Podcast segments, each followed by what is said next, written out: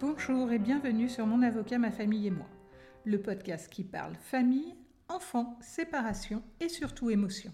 Ces émotions qui nous submergent quand notre famille traverse des tempêtes. Dans cet épisode, nous allons parler de la filiation paternelle. Il existe différents modes d'établissement de la filiation paternelle, mais déjà posons-nous la question, qu'est-ce que la filiation? La filiation paternelle est la reconnaissance légale du lien qui unit un père à son enfant. Il existe plusieurs moyens d'établir cette filiation. Il varie selon la situation familiale et les choix des parties concernées. Tout d'abord, si le père est marié à la mère de l'enfant au moment de la naissance, la filiation paternelle est établie automatiquement. En effet, le père est présumé être le père biologique de l'enfant, sauf preuve contraire. Cette présomption est fondée sur le principe de la présomption de paternité, qui vise à protéger la famille et les intérêts de l'enfant. Si les parents ne sont pas mariés, le père peut reconnaître l'enfant volontairement, soit avant la naissance, soit après. Cette reconnaissance peut être faite devant un officier d'état civil ou par un acte authentique chez un notaire.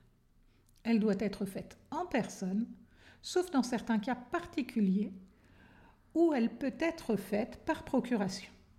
La reconnaissance permet d'établir le lien de filiation entre le père et l'enfant de manière légale et officielle. Enfin, la filiation paternelle peut être établie par décision judiciaire. Quelles sont les conséquences qui sont attachées à cette filiation? La filiation paternelle est une reconnaissance légale du lien qui unit un père à son enfant.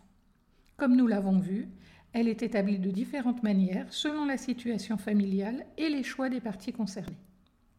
Toutefois, une fois la filiation paternelle établie, elle entraîne des droits et des devoirs pour le père envers son enfant. Tout d'abord, le fait de reconnaître un enfant avancé un an entraîne automatiquement l'exercice de l'autorité parentale, qui sera conjointe avec l'autre parent ayant reconnu l'enfant. Si le père reconnaît l'enfant après ces un an, l'autorité parentale ne sera exercée conjointement qu'avec l'accord de l'autre parent par déclaration conjointe. En cas de désaccord, il conviendra de saisir le juge aux affaires familiales afin d'être autorisé à exercer cette autorité parentale conjointement avec l'autre parent. L'établissement de la filiation entraîne un devoir de protection envers l'enfant. Les parents doivent subvenir à ses besoins, c'est l'obligation alimentaire envers ses descendants qui prend la forme d'une pension alimentaire dans le cadre d'une séparation ou d'un divorce. Il y a également un devoir il y a également un devoir de surveillance et d'éducation envers l'enfant, et il doit veiller à son bien-être. En contrepartie, le père a des droits sur l'enfant. Il a le droit de demander à avoir la résidence de l'enfant fixée à son domicile, de façon principale ou en alternance avec l'autre parent, ou de bénéficier d'un droit de visite et d'hébergement l'autorité parentale lui confère le droit de participer aux décisions importantes concernant l'enfant, telles que le choix de l'école ou de la religion. Il est important de souligner que la filiation paternelle ne se limite pas à des droits et des devoirs. Elle est avant tout un lien affectif entre un père et son enfant qui peut être renforcé par des actions concrètes, telles que passer du temps ensemble, s'impliquer dans la vie de l'enfant et lui témoigner de l'affection. Ces actions contribuent grandement à la construction de la relation entre un père et son enfant et permettent de créer un lien fort et durable. Nous allons maintenant nous intéresser aux difficultés de la filiation paternelle. Tout d'abord, intéressons-nous à la recherche de paternité. La recherche de paternité est une démarche complexe qui peut être entreprise pour de multiples raisons. Elle peut être initiée par l'enfant lui-même, la mère ou le père présumé, dans des situations où la filiation paternelle n'a pas été établie de manière légale et officielle, ou lorsque des doutes subsistent quant à la paternité de l'enfant. Les raisons pour lesquelles une recherche de paternité est entreprise peuvent être variées. Dans certains cas, cela peut être une simple formalité pour établir la filiation paternelle. Dans d'autres cas, cela peut être une question importante pour les droits de l'enfant, tels que l'héritage, la pension alimentaire ou l'autorité parentale. En France, la recherche de paternité est encadrée par la loi. Il n'est pas possible de commander un test ADN sur Internet et de réaliser ce test en espérant que cela entraînera des conséquences juridiques en présentant ce test à un juge. La recherche de paternité est une procédure judiciaire qui peut être initiée par la mère, l'enfant ou le père présumé. Il convient de réunir des éléments de preuve de la relation amoureuse entre la mère et le père présumé pendant la période de conception de l'enfant. Il peut s'agir d'attestations sur l'honneur de proches, amis, famille, de courriers, de photographies. Ces preuves vont constituer un faisceau d'indices permettant au juge de considérer qu'il est possible que le père présumé soit le père biologique de l'enfant. Dans le cadre de cette procédure, on sollicite du juge qu'il ordonne une expertise ADN. Si le juge y fait droit, l'expertise permettra de confirmer ou d'infirmer la paternité. Attention, il est important de savoir que nul ne peut être contraint à réaliser cette expertise s'il n'est pas d'accord. Le juge tirera les conséquences qu'il souhaite de ce refus de se soumettre à cette expertise. Si la paternité est confirmée, cela entraîne les mêmes conséquences juridiques et financières que pour une filiation paternelle établie de manière légale et officielle dès la naissance de l'enfant. Il est important de noter que la recherche de paternité peut être une démarche émotionnellement difficile pour toutes les parties impliquées.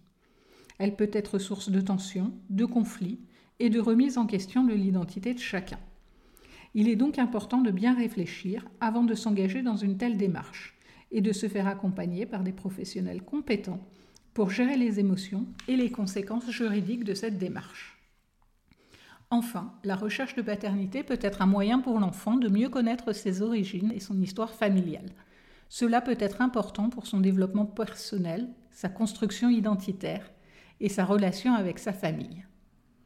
On me pose régulièrement la question de savoir s'il est possible de s'opposer à l'établissement du lien de filiation. Je parle du cas que l'on nomme la paternité imposée, c'est-à-dire le cas où le père indique qu'il ne souhaitait pas d'enfant, qu'il a fait part de cela à sa partenaire, qui a tout de même souhaité poursuivre sa grossesse. Le père ne reconnaît pas l'enfant, au motif qu'il ne l'a pas voulu, et peut parfois avoir toutes les preuves de ce désaccord le droit français ne reconnaît pas cette notion de paternité imposée et établira le lien de filiation selon la procédure que je vous ai décrite. Il sera, dans certains cas, possible de solliciter des dommages et intérêts en réparation du préjudice de s'être vu imposer une paternité que l'on ne souhaitait pas. Envisageons maintenant la contestation de paternité. Dans le cas de la recherche de paternité, nous étions dans la situation d'un enfant qui n'a qu'un lien de filiation maternelle établi et pas de lien de filiation paternelle. A l'inverse, dans le cas de la contestation de paternité, l'enfant a un double lien de filiation établi et on souhaite contester le lien de filiation paternelle. La contestation de paternité est un sujet délicat qui peut avoir des conséquences importantes pour toutes les parties impliquées. Elle est une procédure juridique complexe qui permet de remettre en cause l'établissement de la filiation paternelle d'un enfant dans des situations où la paternité n'a pas été établie de manière légale et officielle, ou lorsque des doutes subsistent quant à la paternité de l'enfant. La procédure de contestation de paternité peut être engagée dans plusieurs cas. Tout d'abord, le père peut demander l'annulation de sa reconnaissance de paternité s'il l'a faite par erreur ou sous la contrainte. Dans ce cas, le père dispose d'un délai de deux ans s'il a fait la reconnaissance devant un officier d'état civil ou de 5 ans s'il l'a faite par acte authentique chez un notaire pour contester sa paternité. Ensuite, le père peut contester sa paternité s'il a des doutes sur sa filiation biologique. Dans ce cas, il peut demander une expertise génétique selon une procédure similaire à celle de recherche de paternité pour déterminer s'il est bien le père biologique de l'enfant. Si l'expertise révèle qu'il n'est pas le père biologique, la filiation paternelle sera annulée rétroactivement, comme si elle n'avait jamais existé. Enfin, la contestation de paternité peut être engagée si le père a découvert que l'enfant est né d'une relation extra-conjugale et qu'il n'a pas donné son consentement à la reconnaissance de paternité. Cependant, la procédure de contestation de paternité peut être complexe et nécessite souvent l'assistance d'un avocat en droit de la famille. Elle peut également être source de tensions et de conflits au sein de la famille et peut avoir des conséquences émotionnelles importantes pour tous les membres de la famille. Il est donc important de bien réfléchir avant de s'engager dans une telle procédure et de se faire accompagner par des professionnels compétents pour gérer les émotions et les conséquences juridiques de cette démarche.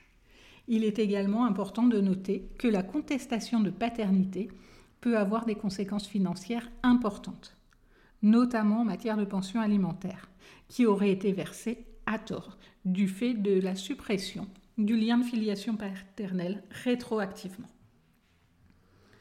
Il faut noter que la contestation de paternité n'est plus possible quand l'enfant a un titre et une possession d'État conforme et continue pendant 5 ans, peu importe la réalité biologique.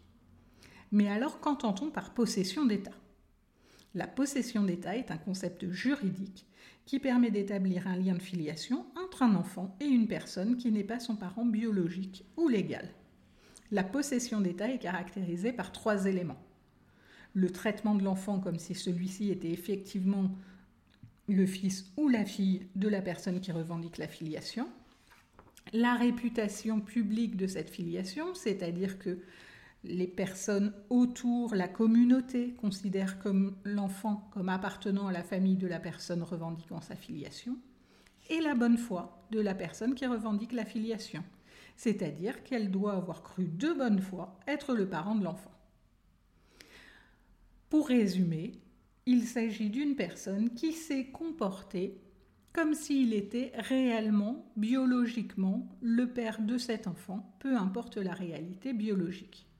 Dans notre cas, la contestation de paternité n'est plus possible quand l'enfant a été reconnu par un homme qui s'est comporté comme son père pendant cinq ans au moins sans interruption.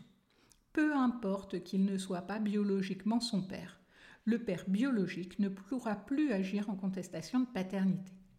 Le législateur estime qu'il est dans l'intérêt des familles, et notamment des enfants, que la filiation soit immuable, et qu'il ne soit pas possible de tout bouleverser quand celui qui a reconnu l'enfant se comporte comme tel depuis une longue période. Voilà, j'espère que cet épisode vous a plu. Si c'est le cas, n'hésitez pas à le partager et à me mettre une très bonne note sur les plateformes d'écoute afin que d'autres personnes puissent découvrir mon avocat, ma famille.